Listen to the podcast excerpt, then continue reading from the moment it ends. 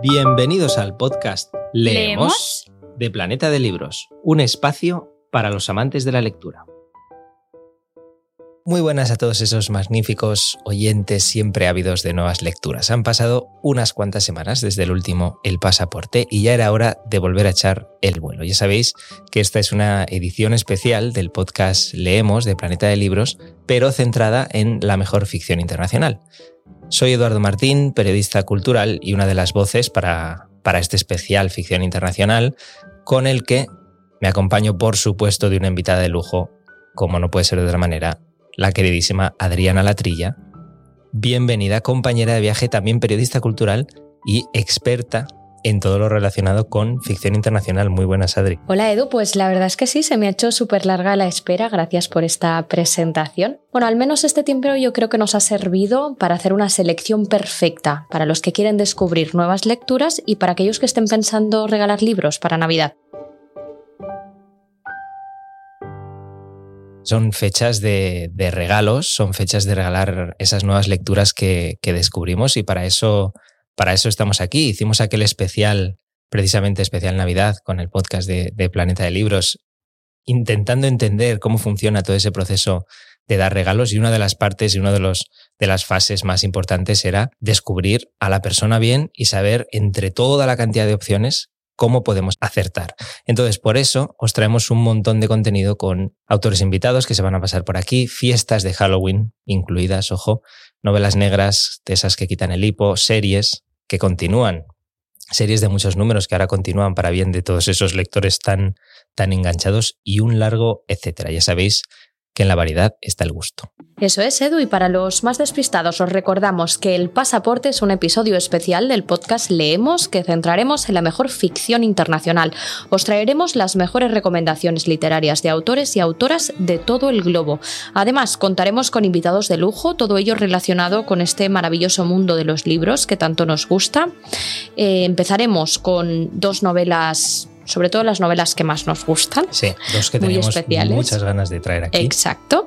Y luego haremos un repaso del resto de los últimos lanzamientos y terminaremos con vuestra participación. Sí, eso de la participación es importante porque ya sabéis que tras repasar todas las, las mejores novedades de, de ficción internacional, tendremos el Rincón del Oyente, que es ese espacio en el que leeremos algunas de las mejores reseñas que, que bueno, que hemos estado que hemos descubierto buceando, buceando en, en la web. Hechas las presentaciones, que comience el pasaporte del podcast Leemos de Planeta de Libros.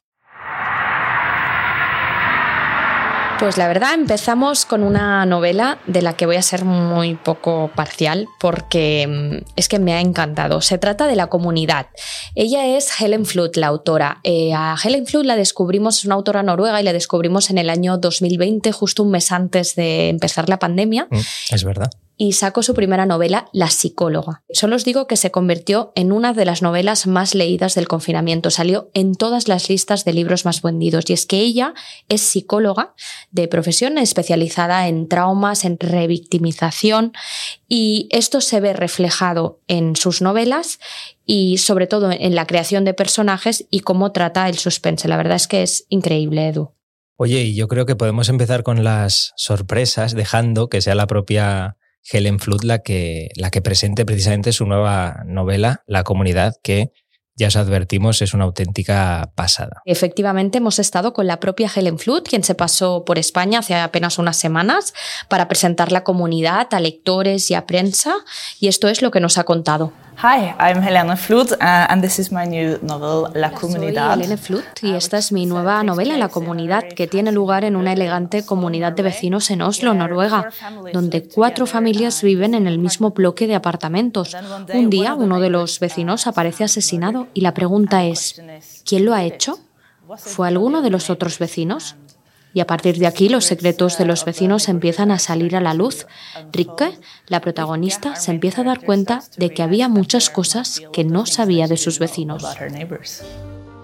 Bueno, pues algo queda claro de Flood es que ha vuelto a dar en el, en el clavo para enganchar a los, a los lectores. Creo que como psicóloga de profesión que mencionabas antes, Adri, ha sabido proyectar y aprovechar muy bien ¿no? esa, esa profesión para lograr esas tramas tan, tan hipnóticas, sobre todo, Y te quería preguntar, has dicho que ha pasado por España, tú tuviste oportunidad de conocerla en persona. ¿Cómo es eh, Helen Flood? Pues la verdad es que además de, ser una persona genial, súper inteligente, lo que más destacaría es que te transmite esa pasión que tiene por la escritura. Ella contó, ya nos contó que una vez escribió su primera novela, tuvo la suerte, gracias a este éxito internacional que se publicó en más de 28 países, de poder dejar de trabajar y dedicarse en exclusiva a la escritura, que es lo que quiere, ¿no? Y decía, ahora me levanto por la mañana, me tomo un café y tengo un día entero para escribir. Y esto, imaginaros, en el Oslo en pleno invierno ha de ser maravilloso. O sea, una pasada. Me, imagino ya la escena con, la chimenea, la chimenea a tope. Yo creo que muchos de nuestros oyentes están ya imaginando ahí, seguramente que, que querrán estar ahí. Y por cierto, qué lujo el poder charlar con escritores precisamente y escritoras de su, de su obra. Total. Por el momento vamos a situar un poco más a los oyentes, ampliando eso que nos ha contado Flot, y es que en la comunidad nos situamos, esto lo voy a pronunciar mal, ya lo advierto, pido disculpas a su autora, nos eh, situamos en el vecindario de Castanshens. ¿no? Sí, bueno, un vecindario silencioso, a un paso de ese barullo de, de la ciudad, en el que habitan, pues, bueno, doctores, artistas, gente del mundo de la televisión, un poquito clase media tirando a, alta. Parece un lugar idílico. Allí vive, por ejemplo, Rique en uno de esos eh, cuatro espaciosos pisos del complejo con su familia. Tenemos a su marido Asmun y a sus hijos Enma y Lucas y sus vidas, en principio, claro, ya sabéis que aquí hay trampa, son tranquilas, armoniosas y perfectas. Pero evidentemente no todo puede ser tan idílico y es que estamos ante un thriller psicológico, una novela negra y todo cambia cuando aparece el cuerpo de uno de los vecinos, Jorgen, apuñalado en su casa. a medida, sí, empieza... Se pone serio ya. Y además esto está muy bien, Edu, porque esto pasa eh, cuando llevamos 20 páginas, cosa que ya hace que, mm. que no puedas... Sí, el ritmo crece muy rápido.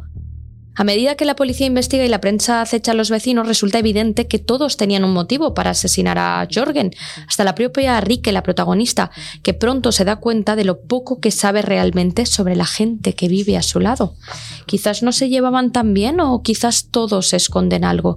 ¿Cuánto sabemos de las personas, de nuestros vecinos, los que viven a nuestro lado? Eso lo hace Flota a las mil maravillas, lo de meterse ahí en la mente de, de, esos personajes, hacerlos muy humanos, porque al final todos eh, tenemos este tipo de inquietudes. Bueno, eh, preferiblemente no tenemos ningún cadáver en nuestro vecindario, pero eh, al final es verdad que, consigue meterte de lleno y que incluso empatices con estos protagonistas. Así que descubrir qué es lo que ha ocurrido con, con Jorgen es como la gran, la gran, el gran reto. Es que al final dudas de todo y de todo el mundo, incluso de la de la propia Rique, de la propia protagonista. O sea que quedaros con este nombre, la comunidad, el Enflut.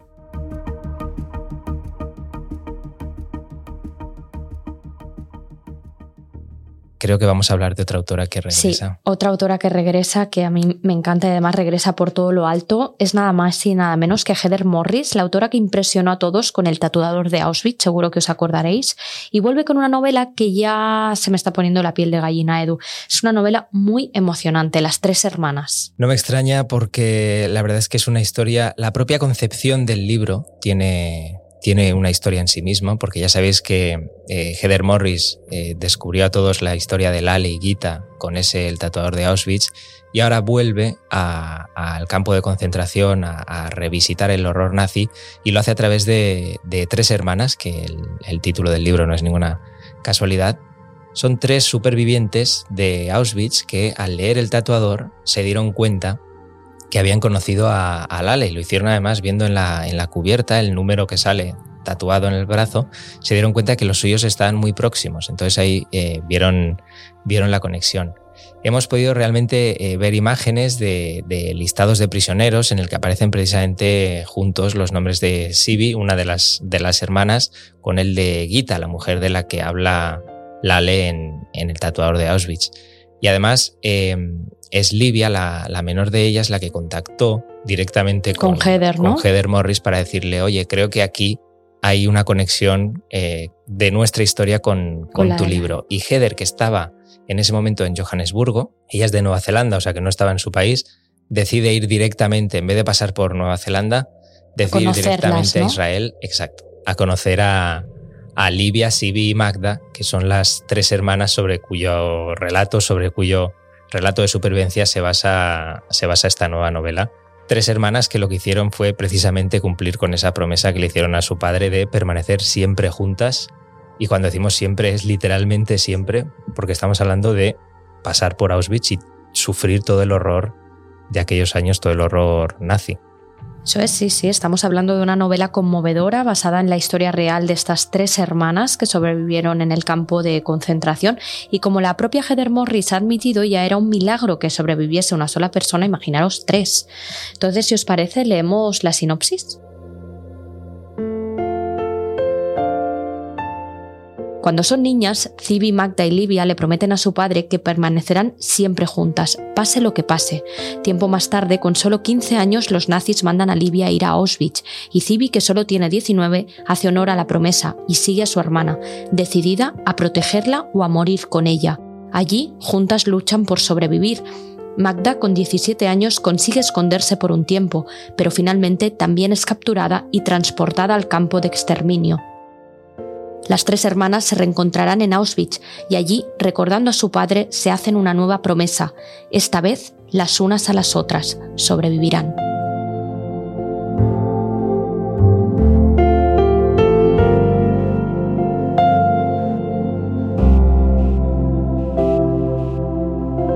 La verdad es que es lo que decíamos al principio, te pone la, piel, de, gallina y además hemos escuchado incluso testimonios de, de Livia, eh, explicando un poco esta experiencia, por ejemplo, que ella siempre dice que se va, cuando se va a dormir, se va a dormir en su casa, pero siempre se despierta con la mente en, en Auschwitz, pensando. Pero a día de hoy. A día de presente, hoy. Que ¿Cuántos años tienen? Tiene 95 y es la menor. Sí. Así que es impresionante. A continuación vamos a escuchar nada menos que a Heather Morris para que nos cuente cómo fue esa experiencia entrevistando a, a estas hermanas y dando forma a esta historia de al final amor fraternal, que es como el núcleo de, de las tres hermanas de la novela, un amor del que quizás no se escribe tanto y puede ser incluso tan fuerte o intenso como, como el concepto tradicional que tenemos de, de amor. Hola a todos mis amigos y lectores de España. Soy Heather Morris, autora del Tatuador de Auschwitz y el viaje de Chilka. Estoy encantada de presentarles ahora mi próxima novela, Las Tres Hermanas. Esta es una historia que tenía que contar, tenía que escribir, la historia de tres jóvenes increíbles que sobrevivieron al holocausto y la marcha de la muerte y luego rehicieron sus vidas en Israel. Es, bueno, es una historia increíble y espero que ustedes la encuentren así. Conocí a estas chicas porque una de ellas, Libby, de 93 años, vio la portada del tatuador de Auschwitz Vio el número en el brazo de la chica, miró el número en su propio brazo y se dio cuenta que había tres de diferencia. Inmediatamente supo que el tatuador de Auschwitz era sobre Lale y Gita. Fue a la escuela con Gita, ella y sus dos hermanas. Estaban en el tren con Gita. Me contactaron y yo respondí. Me encontré con ellas en Tel Aviv y descubrí las vidas de Libby, Magda y Cibi y sus familias, las tres hermanas. Gracias de nuevo a todos los que apoyáis mis historias en España. Les voy a dar unos pocos datos para todos aquellos que se estén preguntando quién es Heather Morris. Estamos hablando del regreso a la ficción en Auschwitz de la autora de un éxito total como es El tatuador de Auschwitz. Hablamos de un fenómeno internacional con 6 millones de ejemplares vendidos en todo el mundo y convertido en un clásico contemporáneo. En España, El tatuador de Auschwitz se ha consolidado como un estupendo long seller que ha cautivado a los lectores. O sea, semana tras semana se sigue vendiendo este libro y con esta novela Heather Morris vuelve a demostrar su maestría a la hora de capturar la esperanza, el amor y la resiliencia que demostraron los supervivientes de uno de los episodios más trágicos de nuestra historia. Pues los fans de Heather Morris están de enhorabuena porque vuelve a, demostrar el porqué de ese éxito del tatuador de Auschwitz con otro, con otro novelón como es Las Tres Hermanas. Y después de estos dos especiales con autoras incluidas, hemos podido escuchar las voces de Helen Flood y, y Heather Morris, con un thriller y una novela basada en una historia real absolutamente impresionante y ambientada en Auschwitz. Nos vamos a nuestra sección Actualit para repasar algunas de las mejores novedades de los últimos meses.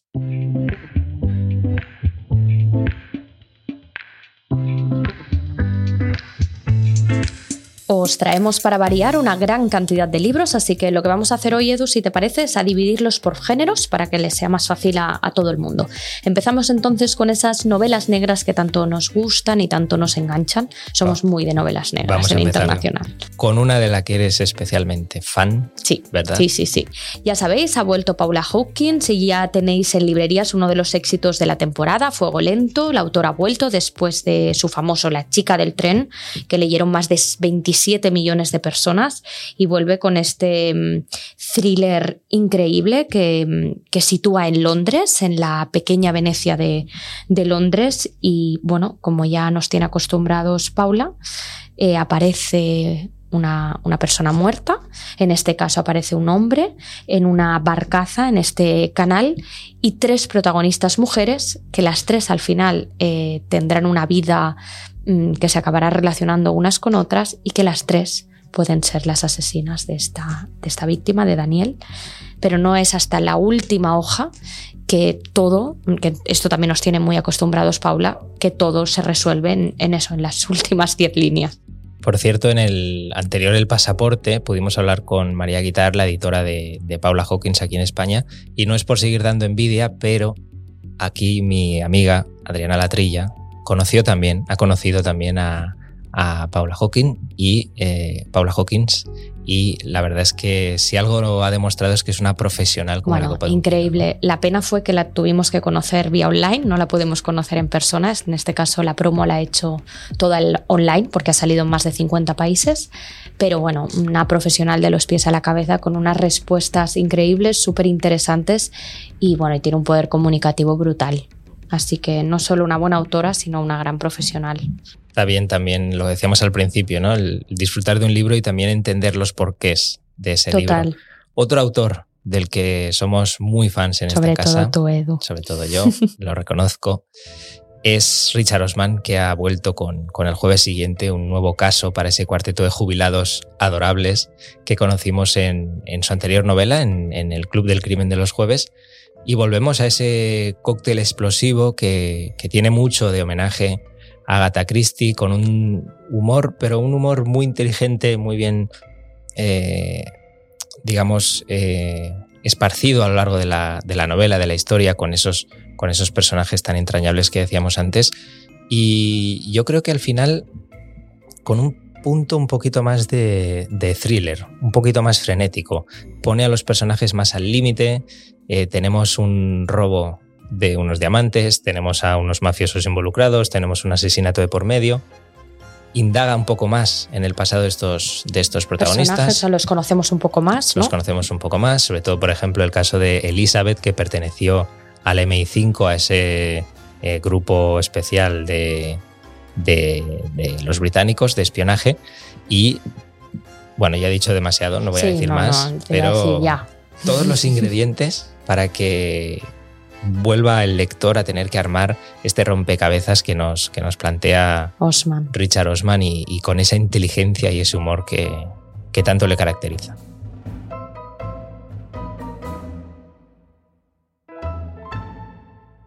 Bueno, pues a estos dos éxitos totales os presentamos una, una, nueva serie de novela negra que está llamando a la puerta para triunfar también y hablamos nada más y nada menos de La noche más oscura y el nombre lo vas a decir tú porque cada vez que lo digo me corrige, entonces lo dices tú. Se escribe Hakan Nesser, pero si quieres fardar en una librería o en una cafetería, tienes que decir Hakan Nesser. Vale, pues que por cierto, que por cierto, eh, también aprendí a decir en sueco Encantado de conocerte. Pues dale ya. ¿Te lo digo? Hombre. Treflict at trefas.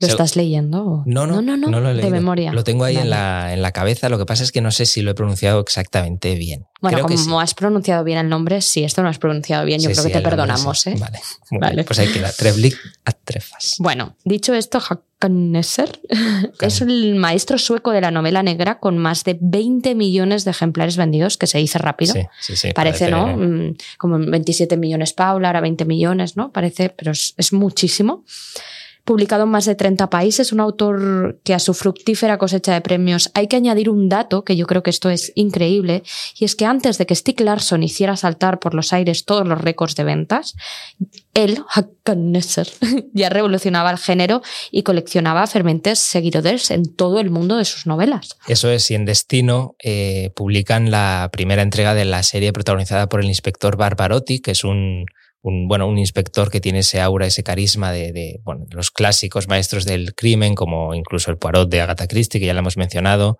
y, otros grandes eh, investigadores y con ellos comparte muchos ingredientes. Tenemos un personaje intuitivo, un personaje de maneras suaves, de padre italiano y madre sueca, muy, muy abierto a la reflexión para intentar indagar en esos casos que está, que está investigando, conversaciones eh, sobre la vida, sobre la fe, sobre la razón. Uno de esos personajes absolutamente magnéticos que los lectores podrán conocer en, en este inicio de serie con La Noche Más Oscura y quién sabe Sí, sí, de hecho, porque en sueco creo que ha publicado hasta siete novelas. Acaba de publicar la séptima. De Barbarotti. De Barbarotti. O sea que tenemos Barbarotti para, rato. Exacto. Enlazo también con otra serie que acabamos de publicar, el séptimo libro, y es la serie Berman. Cuando, cuando se, va, se va publicando toda una serie en, en, nuestro idioma, en este caso en español, siempre es un placer porque significa que muchos lectores han abrazado, se han, se han enganchado y, la serie Bergman es viva prueba de ello. No, no, total. O sea, aquí tiene muchísimos seguidores en, en España. Esta serie está escrita a cuatro manos por Han Rosenfeld y Michael George. No sé si lo estamos pronunciando bien, pero lo hemos intentado, yo creo que sí. Y bueno, vuelve la adicción con ellos porque mm, han vuelto después de tres años. La, sexta entrega fue hace, pues eso, hace tres años. Después de los acontecimientos que vivieron en Mentiras Consentidas, Banja, Torkel, Úrsula y Billy y el resto del equipo de la unidad de homicidios de Estocolmo. Y ahora deberán encargarse de un asesino en serie que ha dejado un rastro de cadáveres en la pequeña ciudad costera de Karlsham. Pero no hay pistas, testigos ni conexiones claras entre las víctimas. O sea, esto apunta a a un librazo. A un librazo. Y nos consta que aún queda un octavo libro para cerrar esta serie. Para cerrar esta serie con, con ese personaje, antes hablábamos de Barbarotti, pues aquí eh, hablamos de Sebastián Bergman, otro comisario. Personaje brutal que en este caso ha optado por un estilo de vida un poquito más tranquilo. Ahora trabaja a tiempo parcial como psicólogo y terapeuta, pero obviamente su mundo se pondrá patas arriba cuando un hombre acuda a él en busca de, ayuda para, para, procesar unas experiencias, no queremos decir más, que vivió en el tsunami de 2004. Pues qué bien que estén de vuelta estos dos, dos genios de novela negra. Nos está quedando un programa muy nórdico, ¿no, Edu? ¿Qué tal si nos vamos a Italia? Es verdad. Hemos puesto además hasta la, la chimenea antes en Oslo y todo. Total. Ahora yo creo que ya toca un poquito de... Bueno, pues sí, pues a Italia, por ejemplo.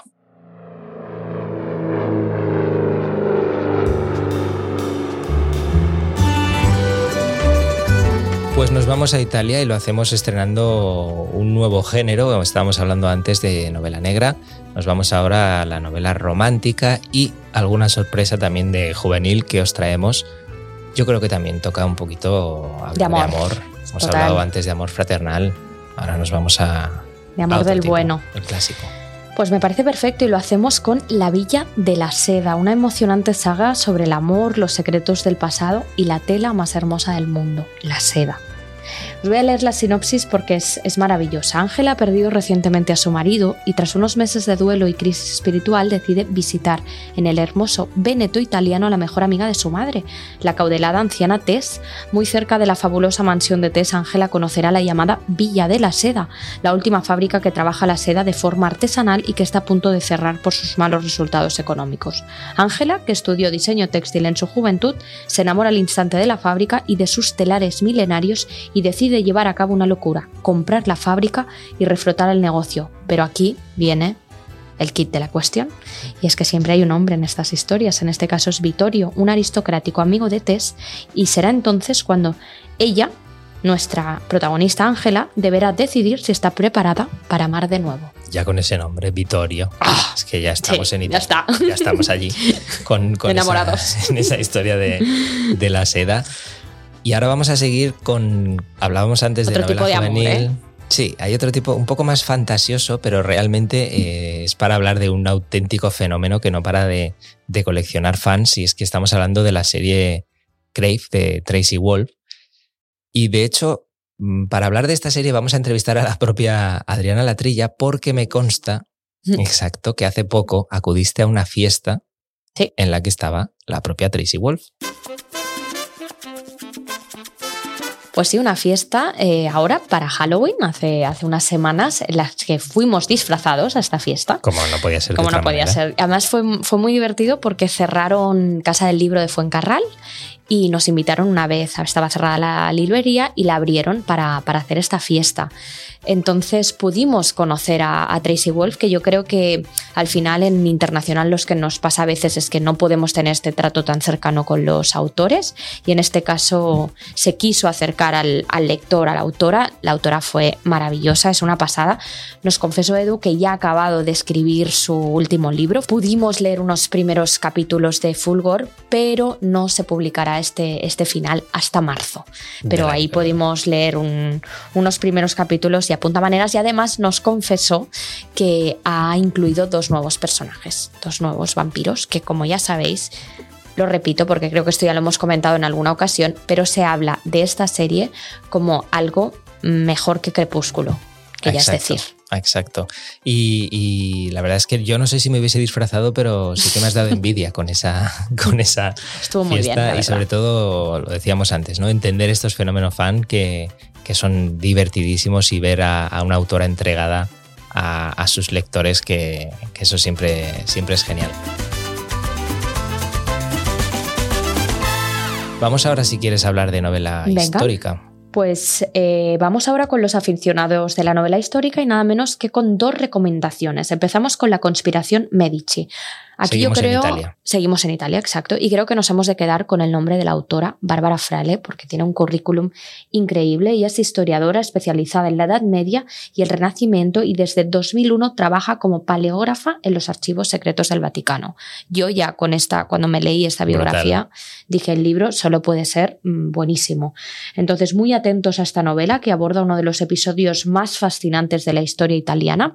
Es el caso sin resolver del asesinato de Giuliano de Medici la conspiración uh -huh. de los Pazzi, familia rival que disputaba el control político de la República con los Medici, confabuló para organizar el asesinato del hermano de Lorenzo de Medici como venganza. Lorenzo, llamado el Magnífico, había abusado del poder hasta que toda Florencia sintió que vivir bajo su yugo era insoportable. Y lo has dicho, se dice pronto, pero estamos hablando de un caso de resolver de hace cientos de años. O sea no, no, que total. es una historia increíble que además se lee muy fácil, se disfruta un montón y, y, además te permite enterarte y descubrir un poquito más desde dentro de estas conspiraciones lo que ocurrió con ese asesinato de, de Giuliano de Medici. Y seguimos con la novela histórica, en este caso con una novedad muy reciente, que es El secreto Fabergé de Charles Belfour, que es arquitecto de profesión, uh -huh. pero que empezó a escribir novelas históricas y desde luego lo ha hecho con, con maestría.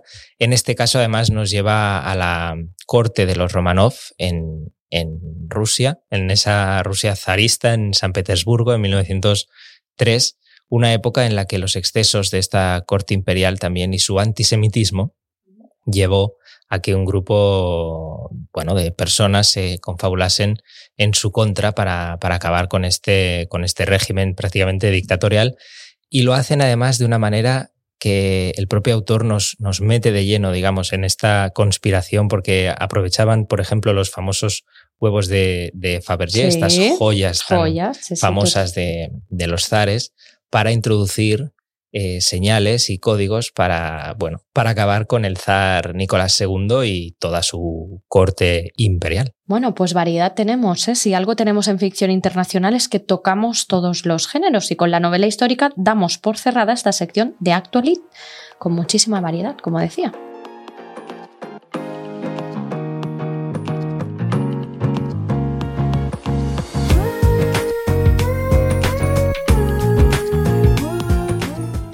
Y ahora, Adri, vamos a echar un vistazo a lo que nos han contado los oyentes con sus reseñas y comentarios. Sí, aquí dedicamos un espacio a vuestras reseñas y comentarios. ¿Qué tenemos para este primer episodio, Edu? Pues voy con una de un clásico de la blogosfera del búho entre libros que me ha gustado mucho precisamente hablando del jueves siguiente, la novela de Richard Osman de la que os hemos hablado, que dice lo siguiente, todo ello con una gran ambientación y unos personajes entrañables porque están llenos de aristas con su parte positiva y su lado oscuro, muy oscuro diría yo en el caso de alguno de ellos. En cualquier caso, derrochando una energía y unas ganas de vivir que inevitablemente transmiten a aquellos que se animan a leer estas novelas. Muy entretenida, adictiva e ideal para tener un rato de lectura evasiva tan de agradecer en algunos momentos de nuestras vidas. No se cumple, lo de las segundas partes nunca fueron buenas, porque a mí al menos me ha gustado aún más el jueves siguiente que el Club del Crimen de los jueves. Ahí es nada, ¿eh? ha dicho que, que le ha gustado más el jueves siguiente, poniendo también muy bien además al Club del Crimen, así que ojalá tengamos Richard Osman para, para, para rato. Para rato. Mira, pues yo, Edu, voy a ir con Anita Vela, foto, que en este caso habla de A Fuego Lento.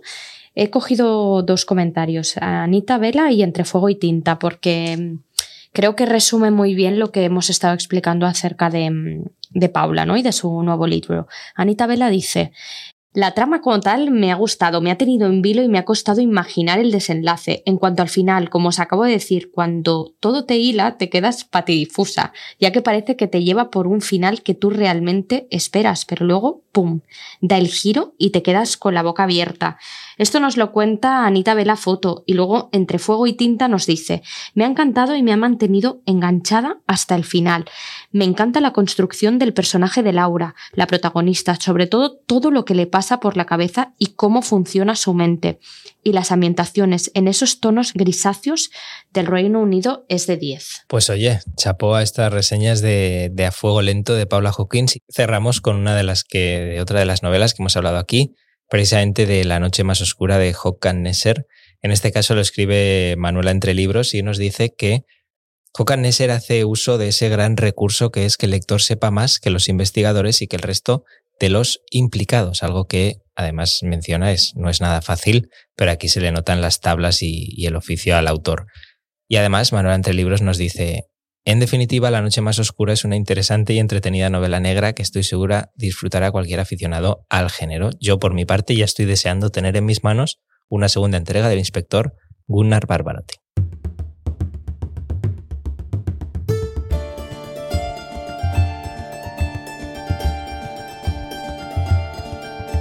Y así hemos llegado al final de nuestro segundo programa de El Pasaporte, el especial ficción internacional del podcast leemos. Muchas gracias, Adri. Un placer, Edu. Nos vemos dentro de muy poquito con todas las novedades que están por venir. Ahora toca seguir recorriendo mundo con los libros para traer las mejores recomendaciones. Hasta luego.